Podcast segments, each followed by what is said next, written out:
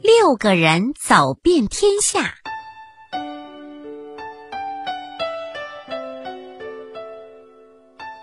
从前有个士兵，他有各种各样的技能，而且在战争中也表现得非常的勇敢。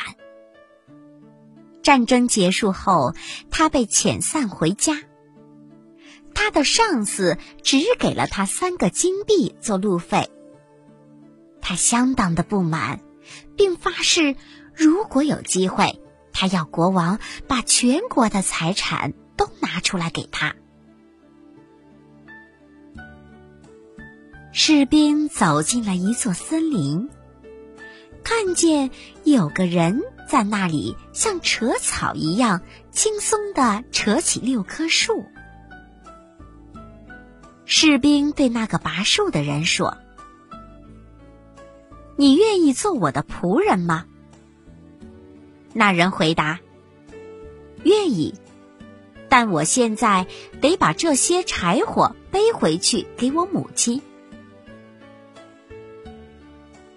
那人把六棵树捆在一起，然后将整捆柴往肩上一背，就走了。不一会儿，那人回来了。跟着士兵一起往前走，两人走了没多久，看见一个猎人在那里瞄准什么。士兵问猎人在干什么，猎人回答说：“离这儿两公里的地方有棵树，树上停着一只苍蝇，我要打它的左眼。”士兵高兴地说：“好极了，请你跟我们一起走吧。”猎人很乐意的跟着他们走了。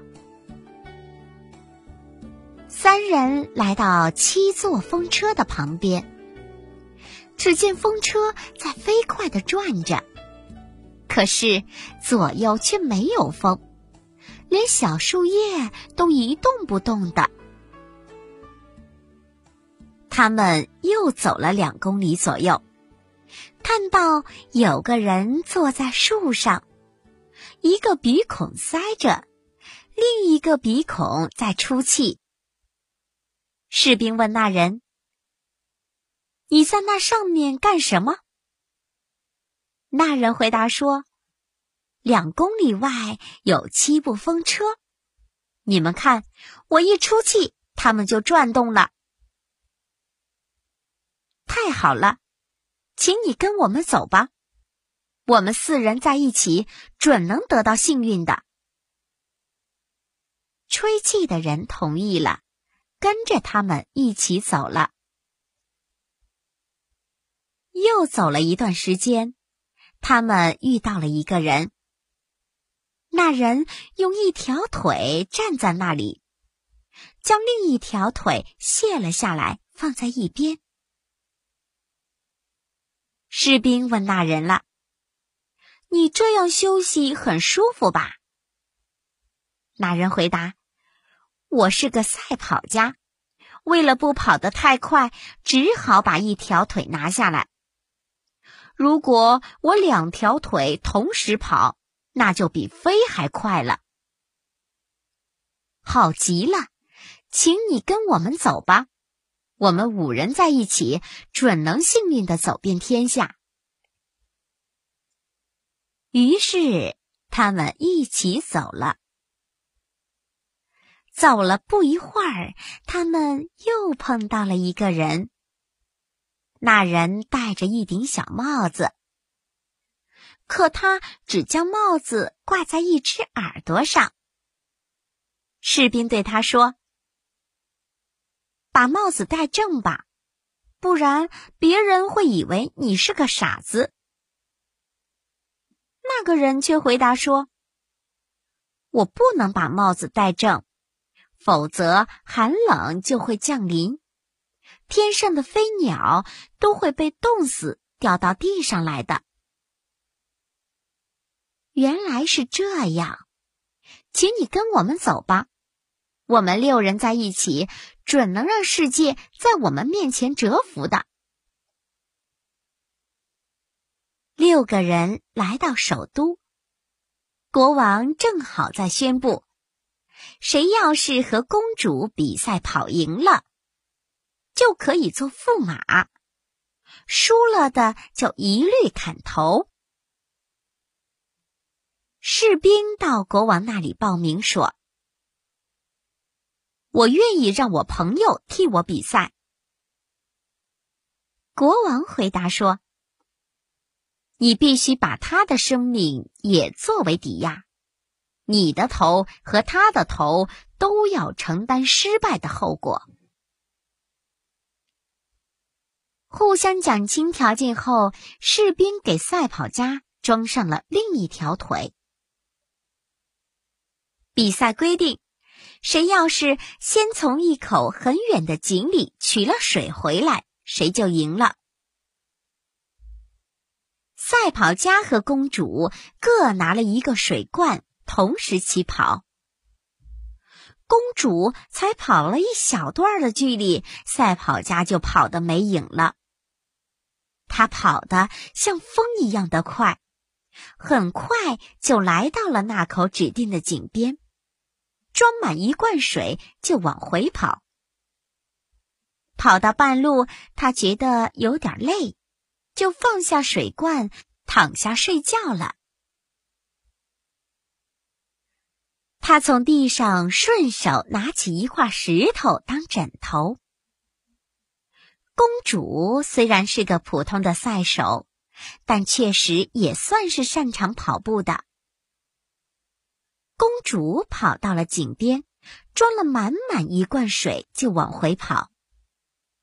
当她看到赛跑家正在睡觉的时候，心里暗自得意。他把赛跑家水罐里的水倒空，然后继续往回跑。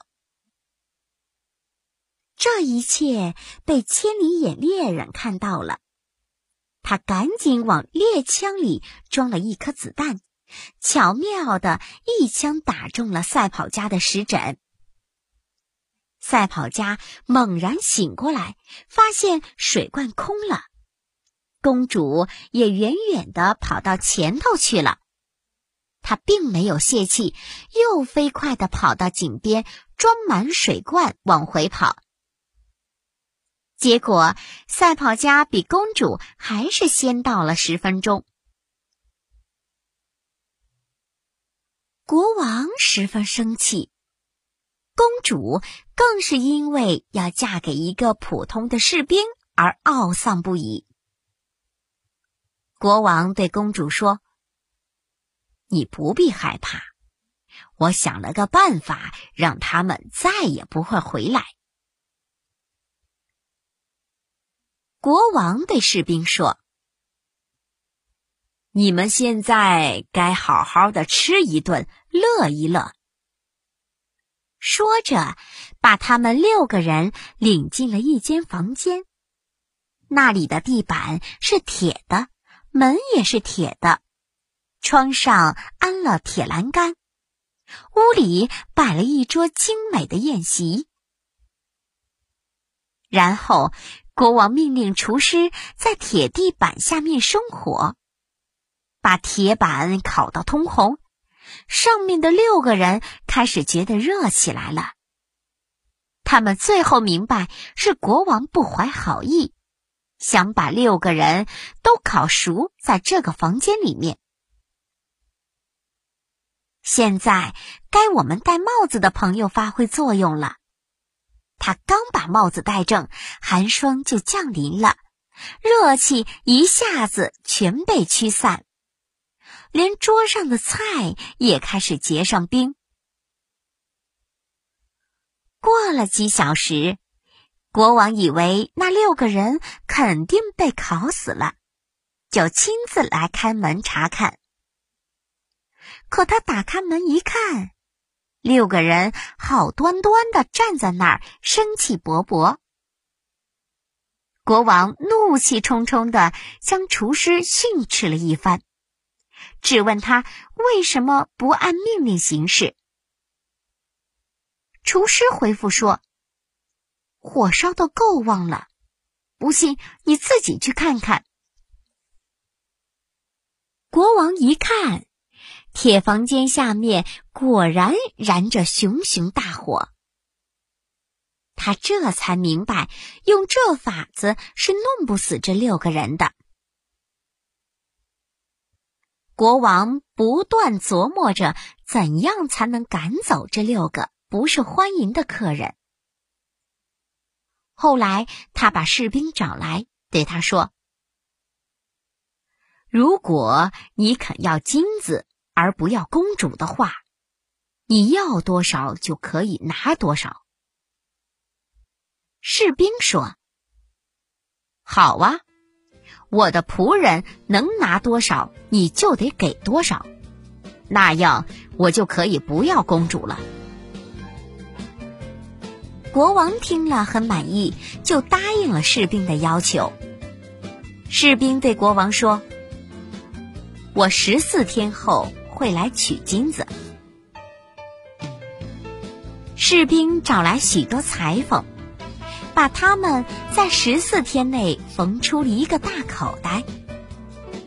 缝好后，士兵和那个能拔起树的人扛上口袋，来到国王那里。国王命人搬来一吨金子。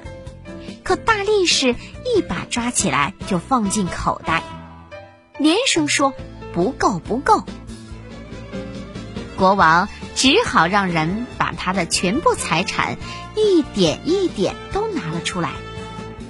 大力士还说不够，国王只好用七千辆车将全国的金子都运来。大力士连金子和套着车辕子的牛。都一把装进了口袋，然后把口袋往肩上一扛，就和其他五个人一起走了。国王看到自己的全部财产被夺走了，心里十分的生气。